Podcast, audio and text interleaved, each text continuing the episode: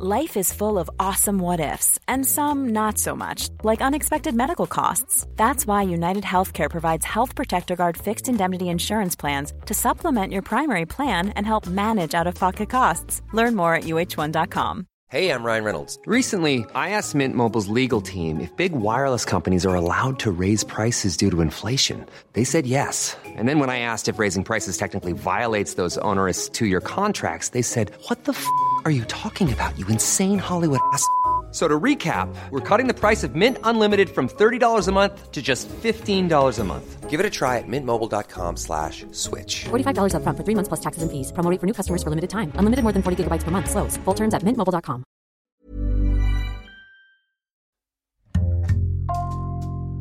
Bonjour, c'est Jules Lavie pour Code Source, le podcast d'actualité du Parisien.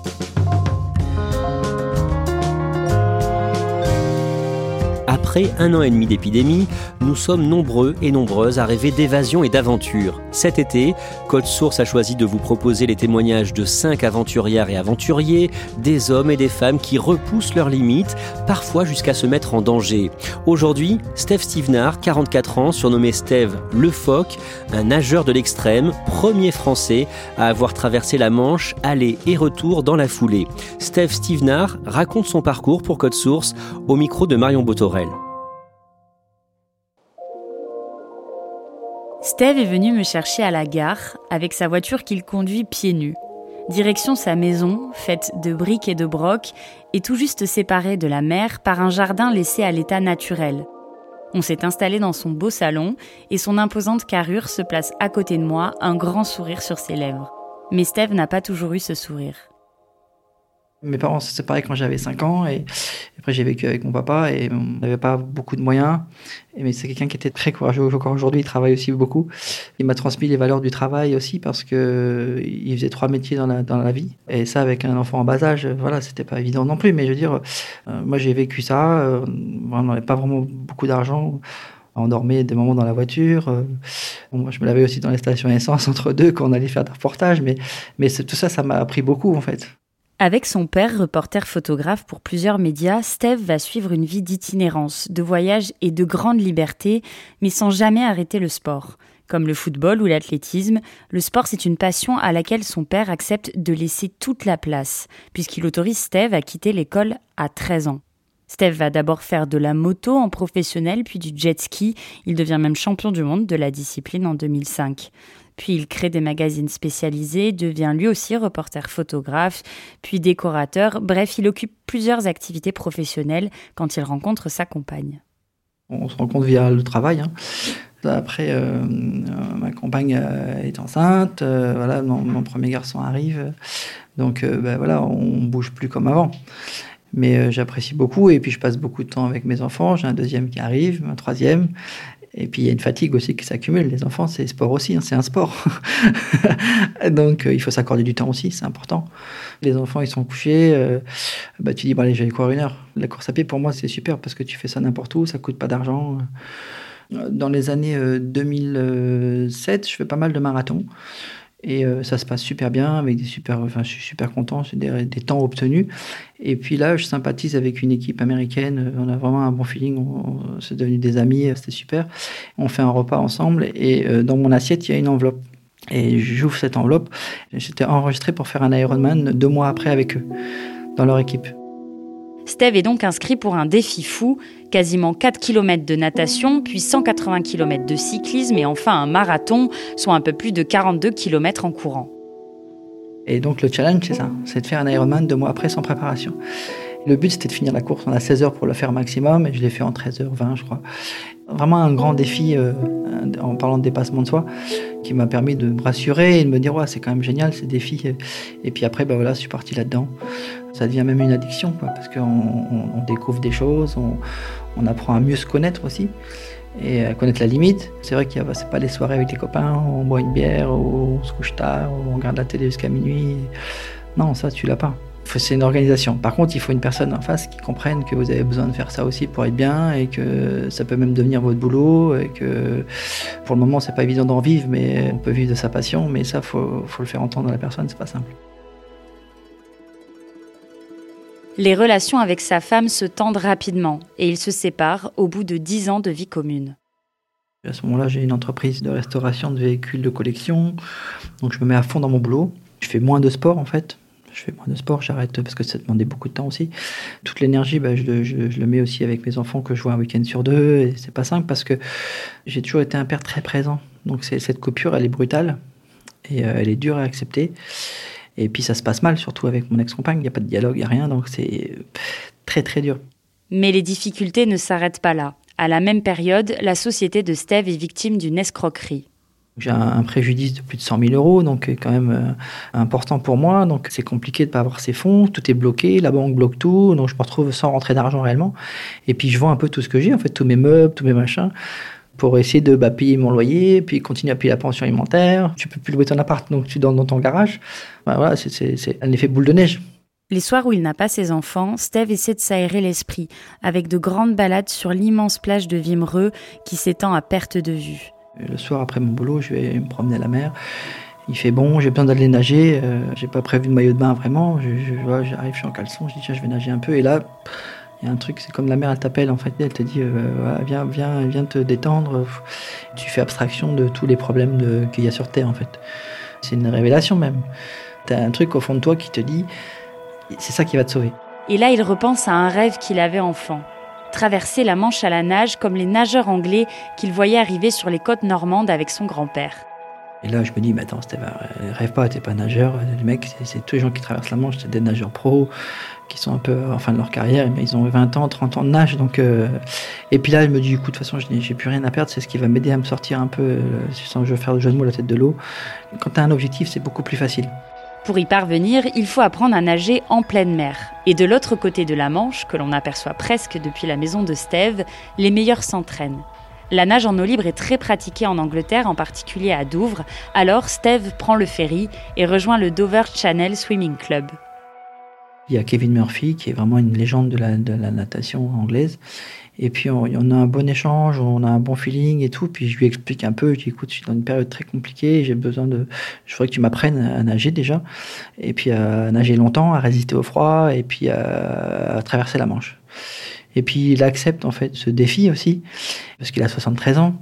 Il a traversé quand même, pour la petite histoire, 34 fois la Manche quand tu nages, il a déjà vécu cette situation, il sait ce que tu vis au moment où tu vis. Donc, euh, c'est pour moi la meilleure personne qui peut me porter le, plus. Toute ma rage, toute mon énergie, je la mets là-dedans. J'ai commencé par nager une heure, j'arrive à faire deux heures, trois heures. Alors, ce qu'il faut savoir, pour traverser la Manche, tu as une qualification à faire de six heures minimum. Quand j'ai eu cette qualification de six heures, pour moi, c'était déjà une étape. Et puis après, j'ai fait mon premier 10 heures. Tu commences le matin 8 heures, tu finis à 6 heures. C'est une journée, euh, mais où tu sors pas de l'eau en fait. Tu es dans l'eau, condition de traverser. On jette la nourriture avec un kayak. Euh, Et puis après, j'ai fait un 10-10, c'est-à-dire que j'ai fait 10 heures samedi, 10 heures dimanche. On progresse assez vite. Et puis on peut se permettre de faire une première traversée tout de suite, euh, quelques mois après en fait. Après quatre mois de préparation en Angleterre, il se lance donc à l'assaut de la Manche en septembre 2018. Le départ est donné à 20h30 et cette première longue traversée en eau libre est très marquante pour Steve. On était 12 nageurs dans le même cas que moi en fait, les Australiens, les Américains. Mais les pilotes nous ont dit, vous savez, ça va être très compliqué parce que les conditions sont très dures, le vent est pas du bon côté. Donc euh, on part, donc la nuit est longue en fait. J'attends qu'une chose, c'est que le jour se lève. Je demande juste que ça dans ma tête, juste que voir le soleil parce que la nuit on voit rien du tout, les repères sont complètement différents il fait froid. On se bat contre les éléments parce que en plus le, bateau éclaire une zone euh, de nage, donc ça attire les poissons. Euh, il y a plein de bestioles qui viennent vous toucher. Enfin, les, poissons ils chassent la nuit. On a l'instinct de survie qui fait quelque chose en nous qui dit voilà il y a un danger et ça crée un stress qu'il faut arriver à canaliser en fait. Les courants qui le font massivement dériver font qu'il va nager plus de 80 km au lieu de la quarantaine habituelle. Épuisé, il va même perdre 7 kg au cours de cette traversée de plus de 20 heures. On est 12 au départ, on est 3 à l'arrivée. Tout le reste, c'est abandonné. Lié aux conditions de fou, enfin bref, on est passé par des moments dingues. Et en fait, cette traversée, elle change, elle change beaucoup de choses pour moi. Parce que quelques mois après, c'est moi qui reçois le award de la nage la plus méritoire et la plus endurante de la traversée de la Manche. Et c'est vraiment une récompense, euh, c'est vraiment un truc énorme et c'est ce qui me permet de me faire connaître. Après cette traversée épique, Steve multiplie les projets. Il fait le tour de New York à la nage, puis le tour de l'île de Jersey, nage dans des fjords, il retraverse la Manche et met trois heures de moins que lors de sa première traversée. Et ses bonnes sensations lui fixent un nouvel objectif complètement dingue et insensé qu'on appelle en anglais le two-way. C'est un aller-retour dans la Manche. Et donc ça devient une obsession. Ça, je l'ai dans la tête. Il y a très peu de personnes qui l'ont fait et pas de Français encore. Et quand moi j'ai commencé à traverser la Manche, suis dit, mais ça c'est le, summum du summum, parce que tu cherches toujours à aller plus. Et, donc le tout c'est toujours dans ma tête, bien sûr. Mais bon, là, on parle d'autre chose, on parle d'une âge entre 30 et 40 heures, c'est encore un autre niveau. Guidé par son entraîneur et sa nouvelle compagne, Fred, qui accepte elle cette passion dévorante, Steve se lance dans l'aventure. Seulement voilà, le Covid-19 est arrivé et Steve ne peut plus nager en mer. Je pouvais pas nager dans le premier confinement, c'était interdit partout. Donc euh, je me suis installé un, matelas avec les élastiques pour pouvoir m'entraîner. Mon organisme doit être capable d'avoir une activité physique de 48 heures sans, arrêt en fait. Donc ça, ça se met en place progressivement. C'est important d'habituer son organisme à se réveiller et puis à suivre les rythmes des marées. J'ai fait quand même l'équivalent de 4 traversées dans mon jardin. Une autre étape très importante dans sa préparation, c'est sa transformation physique. Car pour valider la traversée, Steve nage en maillot de bain uniquement, un bonnet, des lunettes et c'est tout. Alors pour que son corps résiste au froid et à l'effort extrême qu'il va lui demander, il va prendre du poids. Beaucoup de poids, 47 kilos en 4 ans, à raison de 5 repas par jour composés de poissons gras. Ce régime alimentaire a beaucoup étonné ses compagnons d'entraînement anglais, eux plutôt adeptes du sucré. Steve s'est inspiré de l'alimentation de son animal fétiche, le phoque. Pour les Anglais, il est donc devenu Steve le phoque. Avant toute chose, on combat le froid. Notre ennemi numéro un, c'est le froid. Parce que passer 35 heures dans une eau avec, avec 15 degrés d'écart par rapport à la, celle du corps, si vous n'avez pas cette couche de protection et ce gras nécessaire pour avoir un. C'est un carburant et un isolant en même temps, en fait. Il fait les deux. Et si vous n'avez pas ça, vous abandonnez. C'est comme un phoque, hein, c'est pareil. Moi, j'ai rien inventé. Hein. J'ai fait du mimétisme de la nature. Quand je montre des photos à des personnes, ils, ne me croient pas en fait que c'est moi en photo. Quand les gens ils me voient, ils me disent c'est pas un nageur qui fait, euh, je sais pas, Michael Phelps taillé en V. J'ai des tablettes de chocolat, mais ils sont en dessous le, en dessous le, le, bon gras, si je puis dire. Donc euh, euh, les personnes qui connaissent pas, parce que c'est un sport qui est quand même assez méconnu, te prennent pas forcément au sérieux. Le départ est donné le 11 août 2020, à 3 heures du matin depuis la plage anglaise de Douvres. Steve va devoir rejoindre les côtes françaises, puis repartir pour revenir au point de départ. Ça, c'est s'il réussit, car Steve en a conscience, il part pour une aventure très risquée. Si risquée qu'il n'a pas voulu avertir ses enfants et sa mère de son départ. Il se met à l'eau, vêtu seulement de son maillot de bain, de son bonnet et de ses lunettes, dans la lumière d'un bateau qui le devance et qui va le guider tout au long de la traversée. À bord, il y a deux pilotes, son entraîneur et Fred, sa compagne. Parce que euh, c'est déjà une énorme pression et que euh, je veux, je sais que c'est dangereux. Je veux pas alerter mes enfants, mes, enfants ne le savent pas, ma maman ne le sait pas non plus parce que c'est un long voyage et, il a, ce long voyage qui comporte des risques. Moi, malheureusement, j'ai perdu deux amis qui, sont morts lors de cette traversée de la Manche. Parce que voilà, on, va chercher les choses très loin et ce qui arrive souvent, nous, c'est les arrêts cardiaques. Donc, euh, il était hors de question de, voilà, de faire peur, entre guillemets, à ma maman, enfin, à mes enfants, leur, faire, voilà, les inquiéter avec ça. Mon entraîneur m'avait dit qu'on on avait fait tout ce qu'il fallait faire pour réussir. On part en pleine nuit, donc il y a toute une journée qui, se passe, mais c'est, on attend qu'une chose aussi, comme je disais tout à l'heure, c'est que le soleil se lève. Mon équipe me donne beaucoup de, thé chaud en fait, pour aider mon organisme à se réchauffer en fait. Il y a eu des problèmes de température d'eau dans, mon thé où il n'était pas assez chaud, à plusieurs reprises. Et ça, ça a été compliqué parce que j'avais besoin vraiment de chaud et c'était pas assez chaud. Donc psychologiquement, ça te perturbe. Tu te dis merde, c'est pas ce que je vous ai demandé et puis il va falloir attendre encore une heure. Le rythme il baisse, l'intensité de nage parce que vous avez froid. J'arrive à 19h au Cap Griné. Donc là, le, juge descend avec moi, euh, ma compagne, pour vérifier que je suis bien sorti de l'eau. Et là, j'ai maximum 10 minutes pour me renduire de vaseline, parce qu'on met de la vaseline dans les endroits de frottement, sous les aisselles, dans l'aine. Parce qu'avec le, sel, ça crée des lésions sinon. Je me suis arrêté exactement 4 minutes 22 secondes pour manger, faire le check de vaseline et repartir. Et là, là c'est très dur parce que mon défi pour moi, il commençait là. J'avais déjà eu des expériences de traverser la Manche, savais ce que c'était que faire une traversée la Manche. Là, je partais dans l'inconnu. J'ai mis 15 heures à l'aller et il reste 20 heures. Et là, c'est long.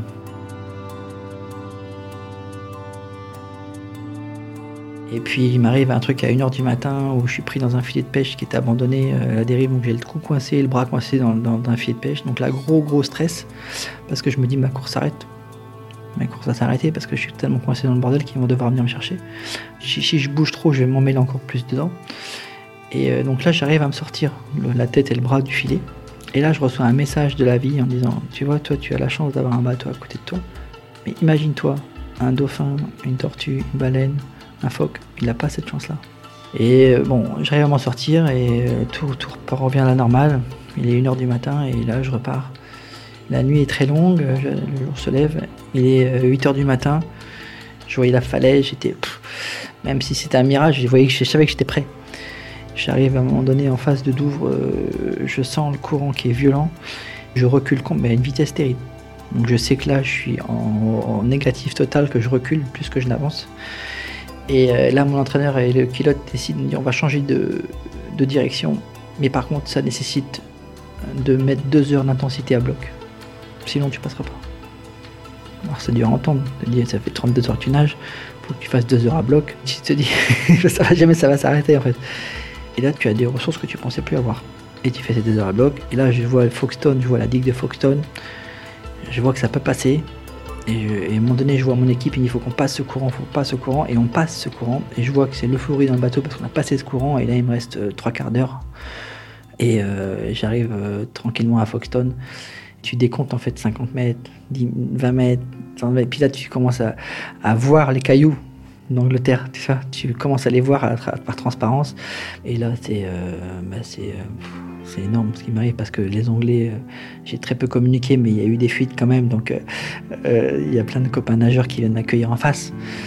Comme un rideau de personnes qui s'ouvre en fait. Et j'arrive et, là, je, touche ma première fois les cailloux et là, c'est l'apothéose. personnellement, je dis putain, t'es allé au bout de ton rêve. Des frissons de partout. Tu peux pas te mettre debout tout de suite t'es es complètement euh, ivre en fait.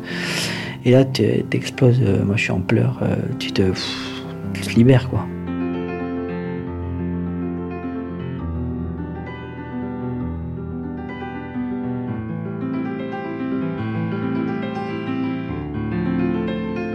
J'arrive plus à, trop à parler parce que j'étais encore dans, il y a encore de l'endorphine, il y a encore de l'adrénaline, il y avait encore tout ça. Là, ça commence à descendre petit à petit. Et là, je me rends compte, bah voilà, les, dégâts collatéraux un peu guillemets de l'élément, notamment le sel, qui a complètement attaqué les yeux. J'arrive plus à ouvrir les yeux. Euh, la bouche, elle est complètement euh, rongée par le sel. Euh, la langue, pareil.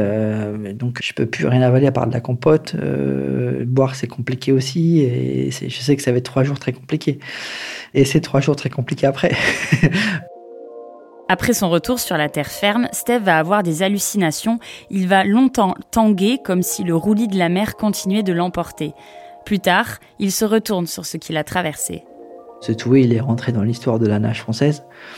Il a complètement changé ma vie, en fait, aujourd'hui, à l'heure où je vous parle. Moi, je pense à mes enfants, avant tout. Je dis, voilà, malgré la vie, malgré tout ça, j'ai réussi à me sauver et, à vous sauver aussi en même temps parce que j'étais vraiment pas bien. Donc, euh, votre papa, bah, il est, grâce à ça, il est encore là. Déjà, c'est une première étape. C'est qu'il y a eu tellement un engouement médiatique autour de cette double traversée de la Manche. Mon histoire a permis et permet aujourd'hui à des personnes de sortir des situations comme je l'ai vécu. Et ça, pour moi, c'est une des plus belles choses qui peut m'arriver.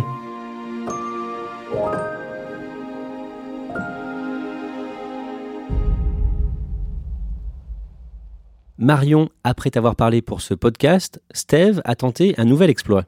Oui, alors il s'est envolé pour le lac Baïkal, c'est en Sibérie. Il a été sélectionné pour le traverser avec sept autres adeptes de la nage en eau libre.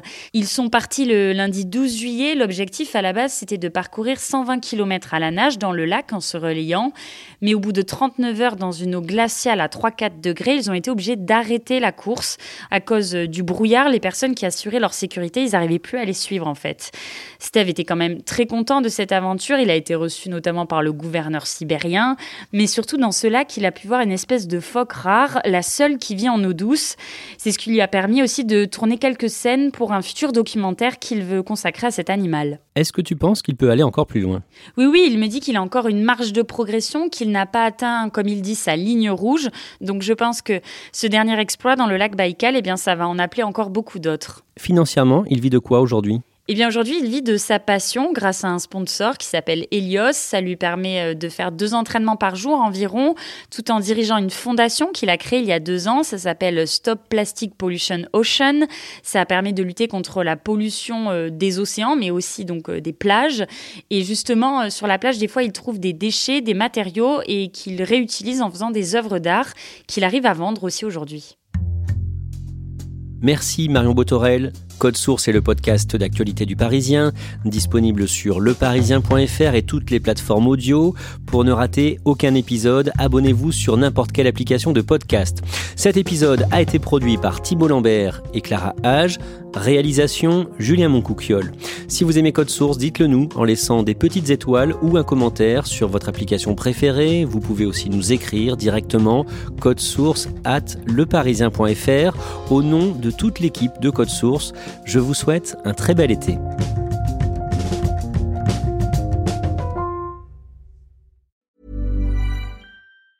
Hey, it's Danny Pellegrino from Everything Iconic. Ready to upgrade your style game without blowing your budget? Check out Quince. They've got all the good stuff shirts and polos, activewear, and fine leather goods, all at 50 to 80% less than other high end brands. And the best part? They're all about safe, ethical, and responsible manufacturing. Get that luxury vibe without the luxury price tag. Hit up quince.com slash upgrade for free shipping and 365 day returns on your next order. That's quince.com slash upgrade.